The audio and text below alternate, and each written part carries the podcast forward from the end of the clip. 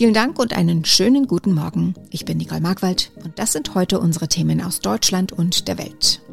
Vorerst keine Lockerungen der Corona-Maßnahmen in Deutschland. Nach dem Münchner Missbrauchsgutachten in Frankfurt findet die Vollversammlung des Synodalen Wegs statt. Und erster Corona-Fall eines deutschen Athleten in Peking. Eine Rücknahme der Corona-Maßnahmen wird es vorerst nicht geben. Das stellte der Vorsitzende der Ministerpräsidentenkonferenz Hendrik Wüst nochmal klar. Die Bundesregierung bleibt weiterhin vorsichtig und vertraut auf ihren Expertenrat und auf die Empfehlungen des Robert Koch Instituts. Auch Bundeskanzler Scholz hat am Abend im ZDF nochmal betont, die Zeit für schnelle Lockerungen ist noch nicht gekommen. Uli Reitinger berichtet aus Berlin. Schon an diesem Wochenende sitzen zum Beispiel in den NRW-Fußballstadien wieder bis zu 10.000 Fans. Die 2G-Regel im Handel gilt in einigen Bundesländern schon nicht mehr und Bayerns Ministerpräsident Söder will auch die Zugangsregeln zur Gastronomie lockern. Zwei Wochen nach der Veröffentlichung des Münchner Missbrauchsgutachtens treffen heute Bischöfe, Laien, Priester und Ordensleute zur Vollversammlung des Synodalen Wegs in Frankfurt zusammen. Die Synodalversammlung ist das zentrale Gremium des Reformprozesses der katholischen Kirche in Deutschland. Einer der Auslöser für diesen Reformprozess, der Missbrauchsskandal in der katholischen Kirche und der Umgang der Kirchenleitung mit Priestern, die sexuelle Gewalt gegen Kinder und Jugendliche ausübten. Eva Kraftschick in Frankfurt, welchen Zweck hat die Versammlung? Die Vollversammlung des synodalen Weg, das ist gewissermaßen das Parlament dieses Reformprozesses mit 230 Teilnehmern. Darunter sind Bischöfe, Laien und auch Vertreter kirchlicher Berufe. In vier Foren geht es um verschiedene Themen, nämlich Macht in der Kirche, die Rolle der Frau, Sexual, Moral und priesterliches Leben, also speziell zum Beispiel den Zölibat, also das, äh, die vorgeschriebene Ehelosigkeit für katholische Priester. Ist damit zu rechnen, dass es Konsequenzen gibt zu den entdeckten Missbrauchsfällen? Der Missbrauchsskandal, das war ja überhaupt erst der Auslöser dieses Reformprozesses und spielt auch auf jedem Treffen eine Rolle. Es wird auch diesmal wieder einen Bericht geben, aber natürlich wird es sicherlich so sein, dass in diesem äh, Treffen ähm, nach dem Münchner Missbrauchsbericht ähm, das Thema noch einmal eine besondere Rolle spielt und die Erwartung auch äh, vieler Menschen, wie zum Beispiel der betroffenen Gruppen und der Reformgruppen, dann sehr groß sein werden. Wie wollen die Kirchenvertreter dafür sorgen, dass es in Zukunft nicht wieder passiert? Man muss natürlich sehen, wie es jetzt äh, weitergeht mit der Verhinderung von Missbrauchs in Zukunft und da natürlich vor allem an der äh, Beseitigung der systemischen Ursachen, von denen ja gerade die betroffenen Gruppen immer wieder sprechen und die da Handeln fordern, dass es jetzt in Frankfurt schon mal echte Konsequenzen äh, im Sinne von Beschlüssen und äh, Entscheidungen gibt.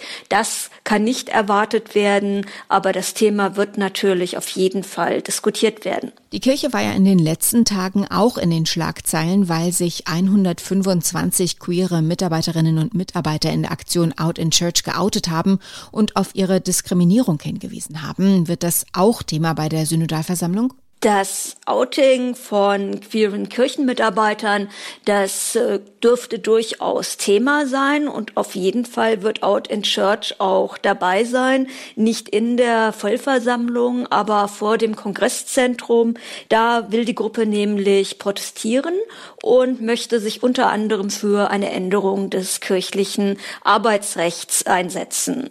Das bedeutet allerdings nicht, dass nicht auch Menschen, die queer sind oder divers sind, ähm, in der Versammlung selbst sind. Und es gibt auch eine diverse Synodale.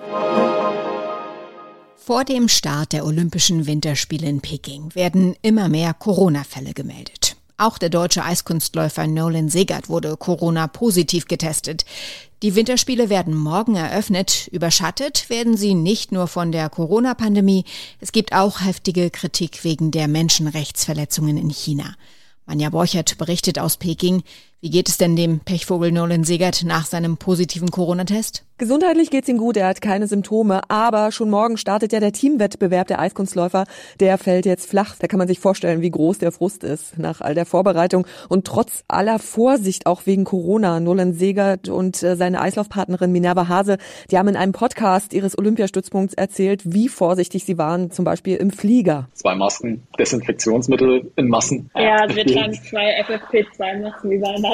Wir merken, also wir haben immer das Gefühl, so sind wir noch sicherer. Leider nicht sicher genug. Jetzt heißt es Daumen drücken, dass die beiden wenigstens beim Paarlaufwettbewerb in gut zwei Wochen antreten können. Überschattet werden diese Winterspiele ja nicht nur von der Pandemie. Es gibt Kritik wegen der Menschenrechtsverletzungen in China und einige Länder haben auch angekündigt, keine Politiker morgen zur Eröffnungsfeier zu schicken. Jetzt hat auch Kanzler Olaf Scholz angekündigt, dass er nicht nach Peking reisen wird. Allerdings hat Scholz keine Begründung geliefert, als er im ZDF gefragt wurde, ob er zur Eröffnungsfeier kommt. Ich habe keine Reisepläne, deshalb äh, kann man nicht davon ausgehen, dass ich plötzlich da auftauche, sage, hallo, hier bin ich. Auch Außenministerin Annalena Baerbock und die für Sport zuständige Innenministerin Nancy Faeser haben zwar abgesagt für Olympia, das aber nicht verbunden mit Kritik an der Politik Chinas. Bis heute, am Tag vor der Eröffnungsfeier, gibt es noch nicht mal eine klare Ansage der Bundesregierung, ob überhaupt ein offizieller Vertreter dieser Regierung im Olympiastadion sitzen wird. Was sagen die Athletinnen und Athleten zu diesen ganzen Debatten um die Austragung der Winterspiele in Peking? Die werden zum Teil deutlicher als die Politiker. Die Eisschnellläuferin Claudia Pechstein zum Beispiel, die hat der Zeit gesagt, bei Olympia geht es seit vielen Jahren nicht mehr um den Sport. Sie fordert, dass die Sportler mitentscheiden dürfen, wo Olympische Spiele ausgetragen werden. Und Biathlet Erik Lesser hat bei Instagram die Umweltzerstörung kritisiert. Die Sportanlagen wurden ja zum Teil in Naturschutzgebiete gebaut. Aus seiner Sicht ähm, geht es den Olympiamachern nur ums Geld machen und nicht um Dinge wie Solidarität, Frieden und Respekt. Und was sagt der oberste Olympiachef ähm, IOC DFB-Präsident Thomas Bach, der betont heute wieder die politische Neutralität von Olympia. Heizkosten im Winter belasten viele Haushalte in diesem Jahr besonders wegen der gestiegenen Energiepreise. Die Bundesregierung will deshalb Beziehern von Wohngeld einen einmaligen Zuschuss zahlen. Den bekommt aber nicht jeder und er gleicht wohl auch nicht alle Preissteigerungen aus. Was da immer hilft, ist selber noch etwas sparen beim Heizen. Unser heutiger Tipp des Tages von Ronny Thorau. Tipp 1, T-Shirt-Temperatur kann reichen. Ja, genau. Also für manchen vielleicht schon Gewöhnungssache, für mich eigentlich auch so ein bisschen, aber viele laufen ja draußen schon so bei 17, 18 Grad oder spätestens 20 im T-Shirt rum. Und deshalb empfehlen Heizexperten für Wohnräume, dass eigentlich tagsüber 20 Grad reichen. In der Küche 18, weil da sowieso durchs Kochen oft wieder was oben drauf kommt. Und im Schlafzimmer 17 Grad. Der Effekt ist, mit jedem Grad weniger, an das man sich gewöhnt, senkt man seine Heizkosten im Schnitt um 6 Prozent. Es lohnt sich also mal zu fühlen, ob man sich nicht doch auch bei ein, zwei Grad weniger noch wohlfühlt daheim. Wer keinen Thermostat mit Gradanzeige hat, sondern nur mit Zahlenstufen, welche Stufe empfiehlt sich da? Ja, hängt ein bisschen von der individuellen Heizung ab und oft auch davon, was ein weiterer Spartipp ist, ob man seine Heizung wirklich freigeräumt hat, also ohne Möbel davor oder Gardinen.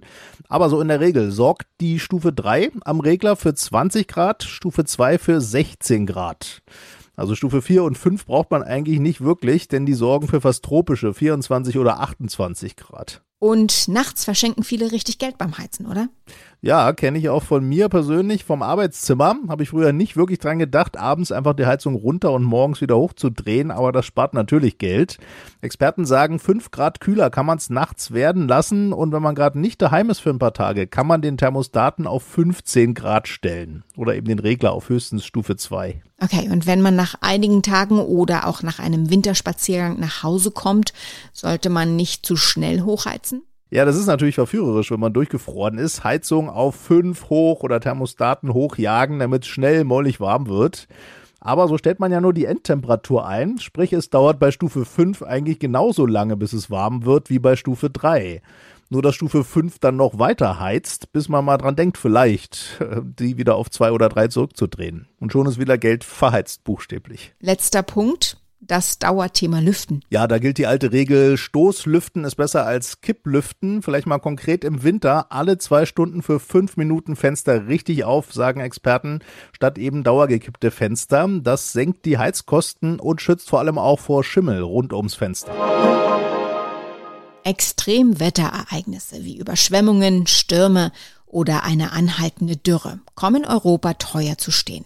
Das macht eine Studie der EU-Umweltagentur deutlich. Sie stellte fest, dass in den zurückliegenden 40 Jahren Extremwetterereignisse in Europa zwischen 85.000 bis 145.000 Menschenleben gefordert haben.